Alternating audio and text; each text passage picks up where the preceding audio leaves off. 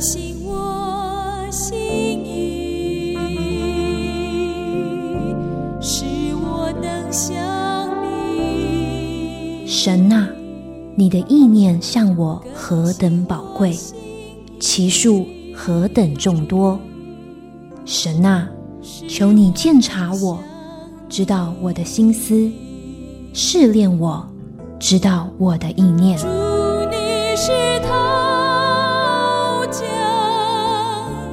欢迎收听由徐坤静牧师为您主持的《清醒的心》。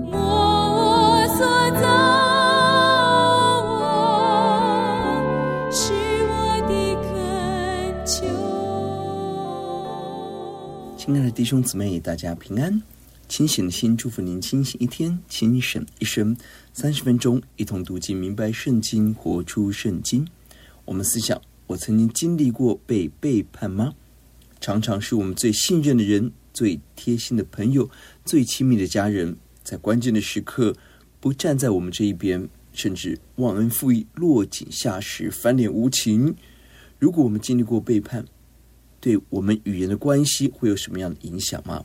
一些人对人充满了不信任，时时提防人，仿佛对方随时会背叛，那是一个很大的压力。但一些属神的信徒经历到背叛，反而体会到耶稣在十字架上所经历一切的痛苦，反而用很正面眼光看，相信我们所经历这一切有神的美意智慧，让我们更遇见主、信靠主，更看见我们不能没有耶稣。而我们是属于哪一种人呢？我们思想在你我的生活中，是否有最亲密的人给我们最大的伤害？出路在哪里呢？今天我们起思想诗篇第三篇逃难时的诗歌赞美。这篇诗篇的背景在卷首说明大卫正被自己的儿子押沙龙追杀，这不是一般的苦难，是带着极大伤痛的逃难。战争失败，自己死；战争成功，是儿子死。无论如何都是悲哀。这一篇诗篇采对称型的结构，A B B A，一到二节是敌人起来，最后七到八节是真神起来，三到四节是信心的宣告，五到六节也是信心的宣告。我们看到敌人何等的兴起，但是我们用信心来得胜。一到二节是敌人起来攻击，第一节大卫逃避他儿子押沙龙的时候做的诗。耶华，我的敌人何其加增，有许多人起来攻击我。我们在撒母耳记下看到，当大卫犯淫乱的罪，神宣告刑罚，刀剑不离开你的家。果然，他的大儿子暗嫩强暴了妹妹，而押沙龙挟怨报复，杀了暗嫩。后来押沙龙逃亡，过了几年回耶路撒冷，他图谋不轨，篡位计谋了很久，后来自行称王。大卫知道后，接下来，押沙龙要追讨他的命，于是带着家眷连忙逃亡。就在逃亡的时候，写下这首诗歌。大卫经历到许多人起来攻击他，敌对他。撒母耳记下十六章五节到八节，有一个人叫做示美，他起来咒诅大卫：“你这流人血的坏人，你流扫罗全家的血，继续他做王，这血归在你身上。”自取其祸，你是流人血的人。我们看到关键时刻，我们才会知道谁是我们的朋友，谁是我们的敌人。当大卫做王的时候，大家毕恭毕敬；但一旦逃亡，真正忠心的臣子和图谋背叛的人立刻显出真相。危机的时候，谁站在我们身边，表达谁是我们真正的朋友。而我们要赞美神，在每一个关键时刻，是耶稣陪在我们的身边，加给我们力量。耶稣成为我们最好的朋友，配得我们的敬拜尊崇。第二节，有许多人议论我说，他得不着神的帮助。敌人用各种的方法来攻击大卫，其中一个强有力的方法就是批评他得不到上帝的帮助，就是上帝不会救助你，甚至议论上帝，上帝也帮不了你，上帝没有能力，上帝不爱你，你是被神所丢弃的。撒旦是说谎者，他从起初就说谎。说谎者最常用的一个伎俩，就是使我们怀疑神的爱，怀疑在神的眼中我们有价值吗？怀疑上帝的能力，或是控告人你这么糟糕，神不会帮你，不会救你，这是非常可恶撒旦的伎俩。你我要用坚定的信心来抵挡、拒绝这样撒旦的声音。我们要很谨慎，在我们的身边有很多声音，有些声音是撒旦的声音，有些是自己的声音，旁人的声音，也有上帝的声音。我们要谨慎聆听神的声音，拒绝一切黑暗、污秽、恶者的声音。经文提到的细拉，应当是一个音乐符号，可能意思是提升，代表提高声音，或是静默，类似停顿、休止符。这里让我们停下来思想，在世界的吵杂声中。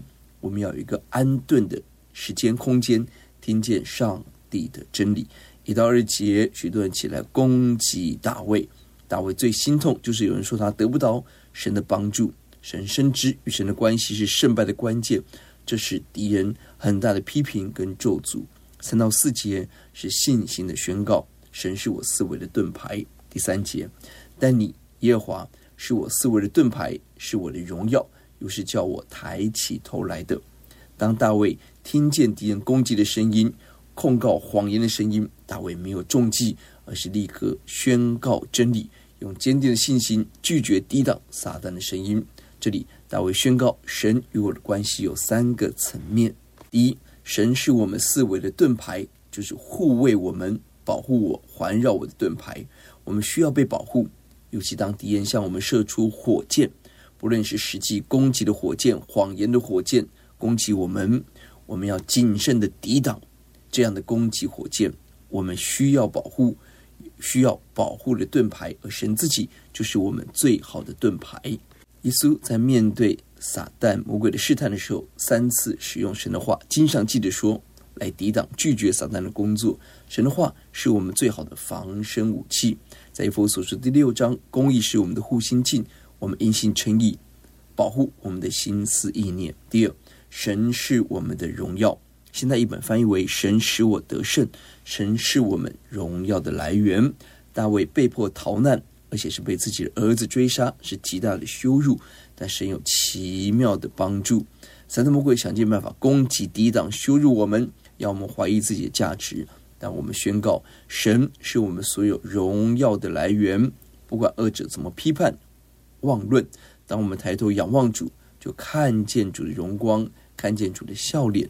我们必反照主的荣耀，荣上加荣，如同从主的灵变成一般。第三，神是叫我抬起头来的神，也有翻译，神使我重新得力。诗篇一百一十篇第七节，他要喝路旁的河水，因此必抬起头来。撒旦要我们低头追求世界，单顾自己；神要我们抬头仰望耶稣。定睛神的大能，尤其当我们身处末日，很多的危险，你我不要惧怕，神知道神与我们同在。路加福音二十一章，一有这些事，你们就当挺身昂首，因为你们得赎的日子近了。第四节，我用我的声音求告耶和华，他就从他的圣山上应允我。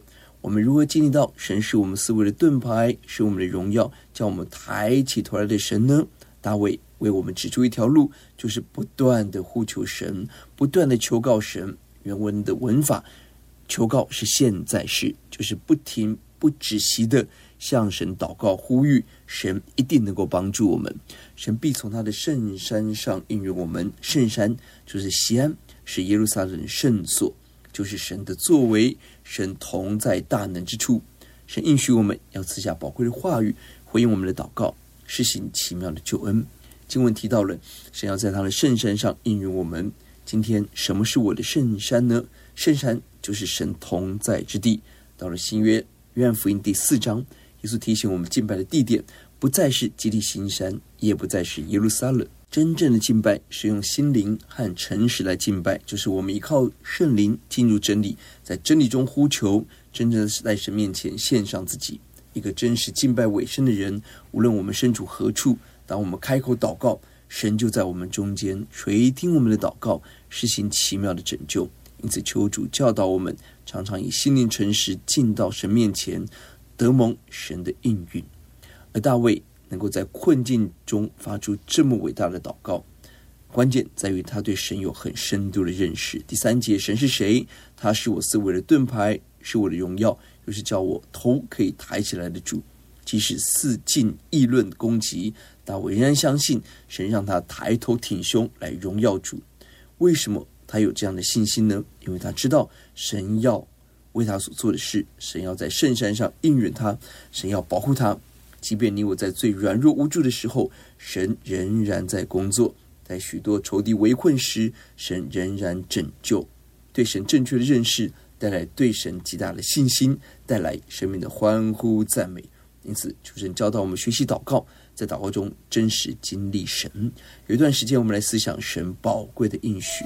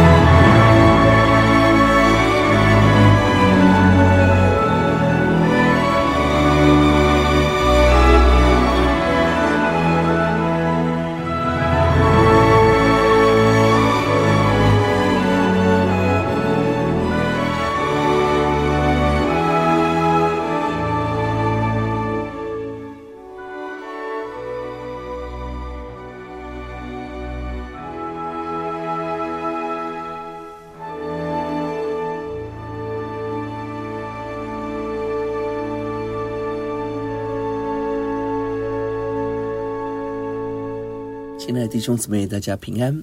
我们继续思想诗篇第三篇逃难时的诗歌赞美。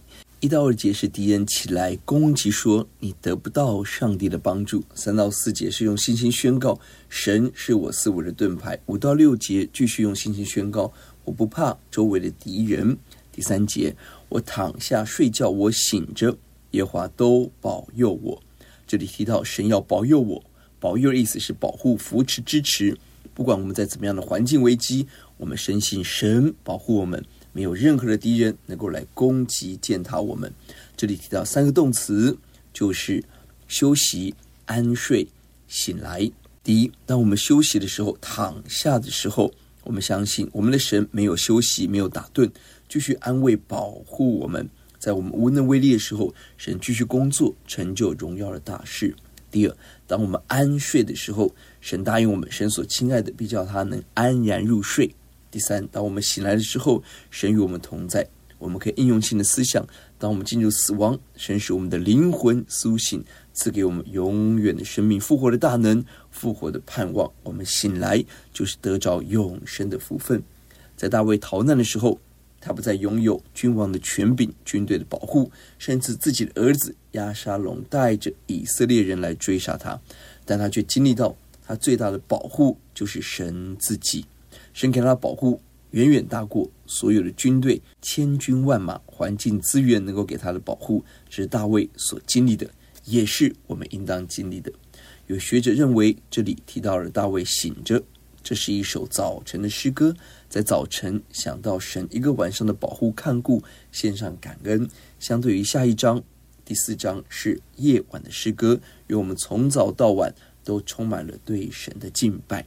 第六节。虽有成万的百姓来周围攻击我，我也不怕。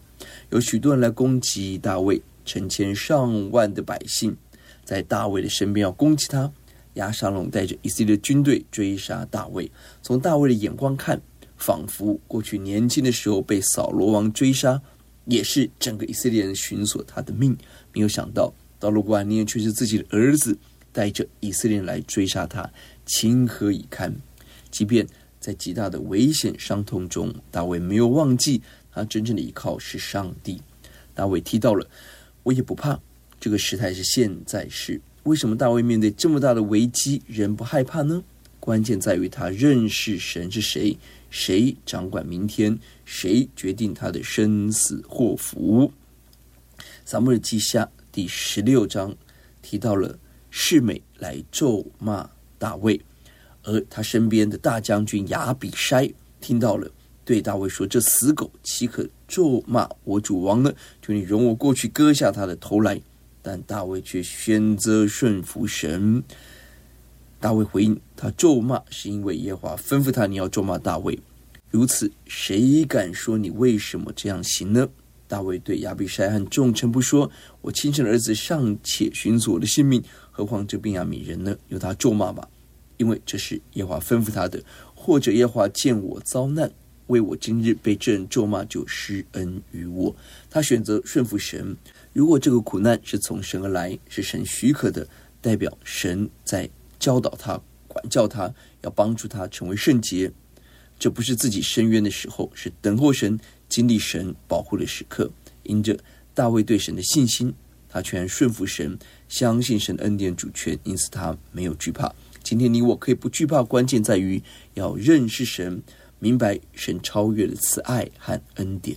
七到八节是真神起来拯救。第七节，耶和华求你起来，我的神啊，求你救我，因为你打了我一切仇敌的腮骨，敲碎了恶人的牙齿。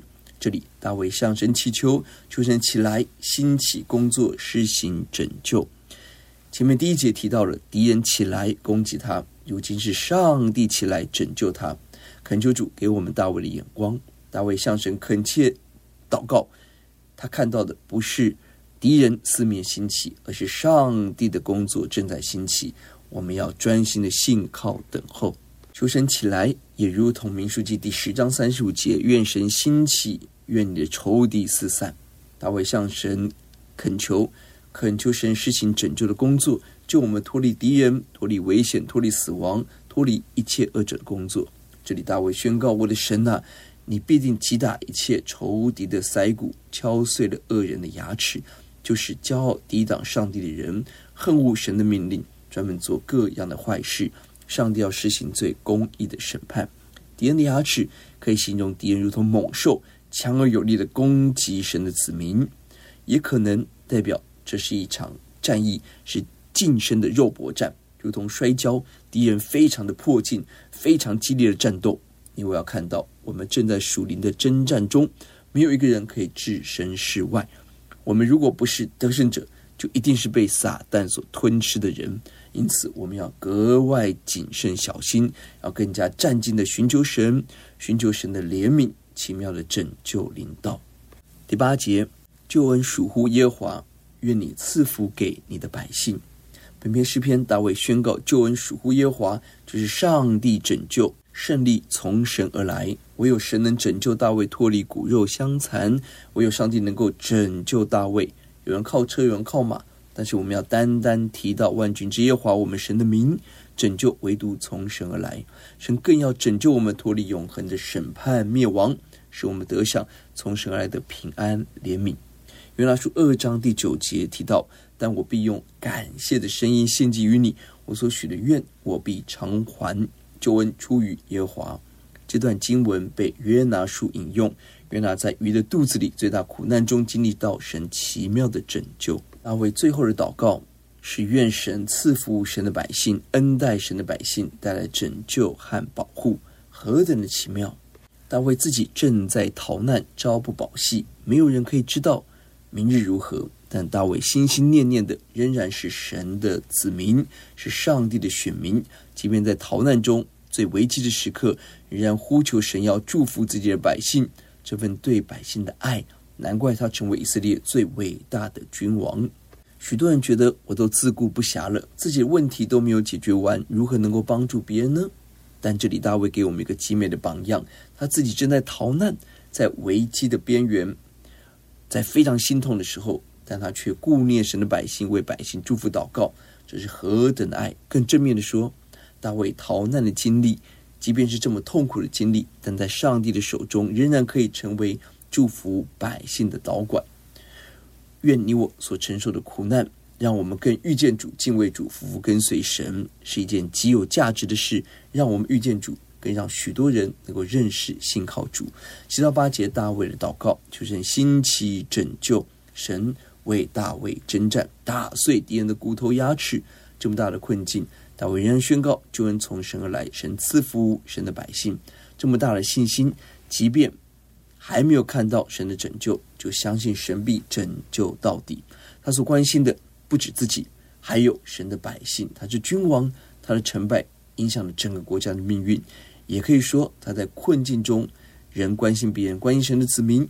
愿你我在顺境逆境都能爱人、关心人，走在神爱的道路上，经历得胜。